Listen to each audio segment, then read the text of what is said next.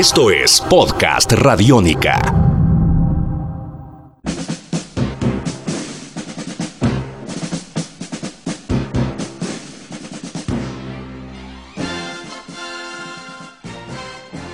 Bienvenidos a esta primera edición de este podcast, de esta serie de podcasts en los cuales estaremos hablando un poco acerca de la historia de la televisión de los últimos 20 y 30 años. Estaremos reseñando distintos programas que en su momento fueron importantes para la gente que tiene hoy más de 30 años, pero que también vale la pena que los conozcan eh, las nuevas generaciones. Hoy en día se habla mucho acerca de la era dorada de la televisión. Hoy en día series como Game of Thrones, Breaking Bad, House of Cards, mmm, todo el tiempo están siendo nombradas y se habla que la televisión hoy en día es tal vez eh, el medio donde se están contando las mejores historias muy por encima del cine. No fue así siempre, pero vale la pena tal vez hablar acerca de series que en su momento eh, ayudaron a consolidar la televisión y que fueron desde todo punto de vista pioneras acerca de distintos temas, acción, ciencia ficción, comedia y series que de alguna manera también lograron mm, mostrar en el mundo de la televisión efectos especiales, cosas que tuvieran que ver con el espacio, con acción, con muchísimas cosas. Por eso en este, estos podcasts vamos a estar siempre hablando sobre televisión.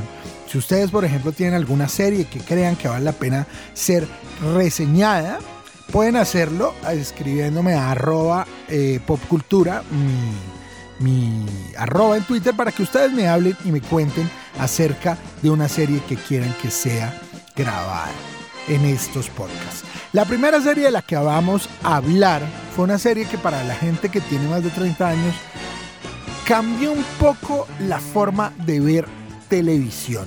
Se trata de la serie en su momento producida y creada por Frank Lupo y un genio de la televisión llamado Steven J. Cannell, llamada Los Magníficos. The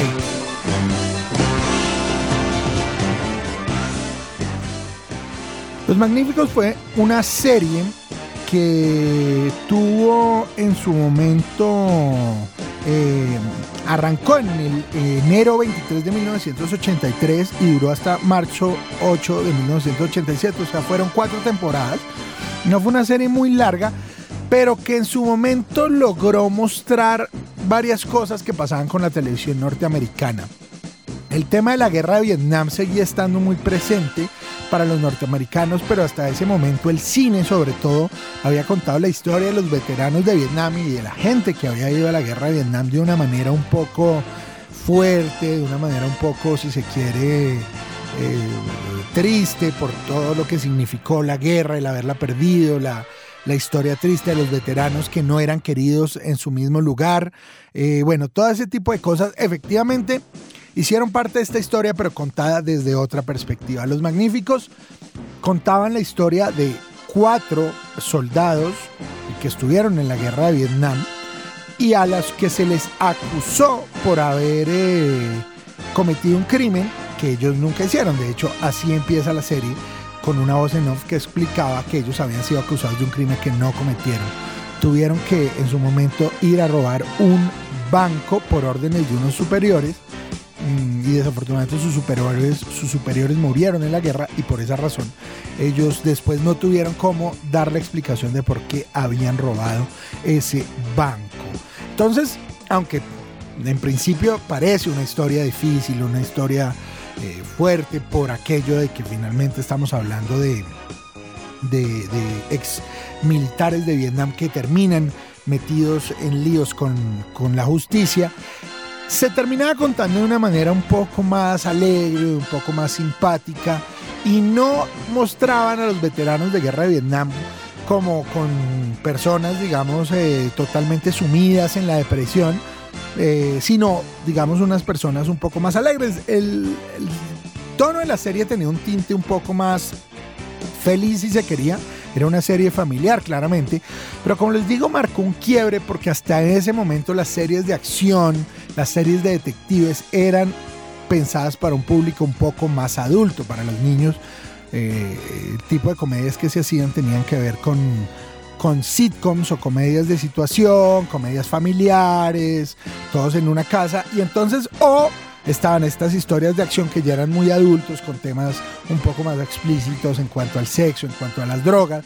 Se me viene a la cabeza una serie como Miami Vice, por ejemplo, que era sin duda hecha para el público adulto. Los Magníficos tenía elementos eh, perfectamente claros para niños por varias razones. La primera eh, es que tenía un personaje que era muy atrayente para todos los públicos y que sin duda era la parte icónica de la serie, que era el personaje interpretado por eh, Mr. T, el famoso Mr. T, conocido como Mario Baracus, en inglés B.A. Baracus, era el personaje de él, un hombre que de alguna manera terminó siendo un ícono eh, mm, del, de toda la, eh, digamos, de todo lo que estaba pasando en ese momento con la, con la raza negra que en ese momento estaba empoderada y entonces aparecía él con su peinado mohawk, con su cresta, un hombre lleno también de collares, de eh, anillos, plumas colgadas, un hombre además muy rudo,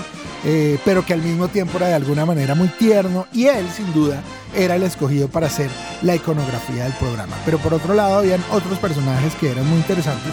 Como siempre pasa en este tipo de series, hay siempre cuatro arquetipos.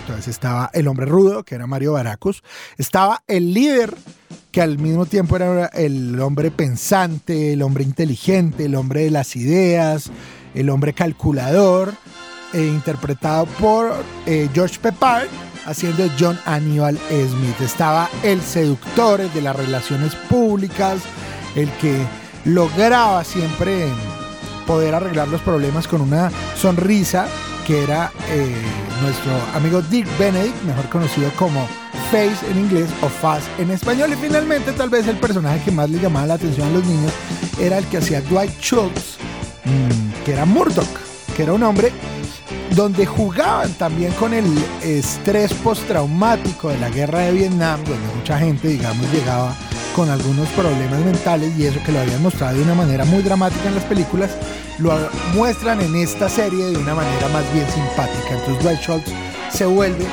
como el personaje simpático, querido, amable, estaba loco, pero era el que hacía que a los niños más les gustara.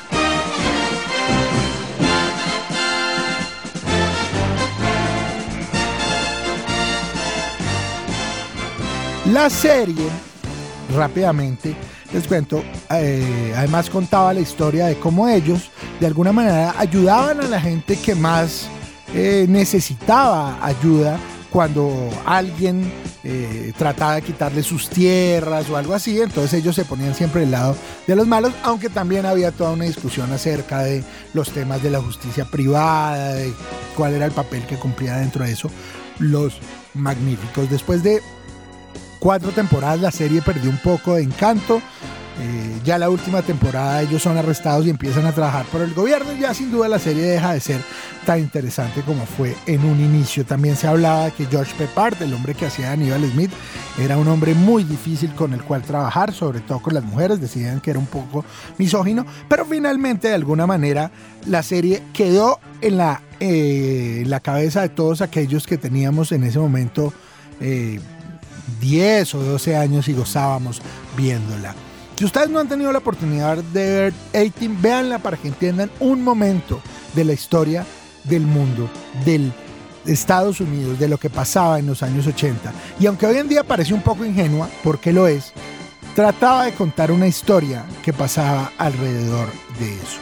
De esta manera, reseñamos nuestro primer programa de televisión aquí en la TV, en el podcast. Espero que les haya gustado. Ya saben, cualquier comentario, mi arroba es popcultura, mi nombre es Manuel Carreño.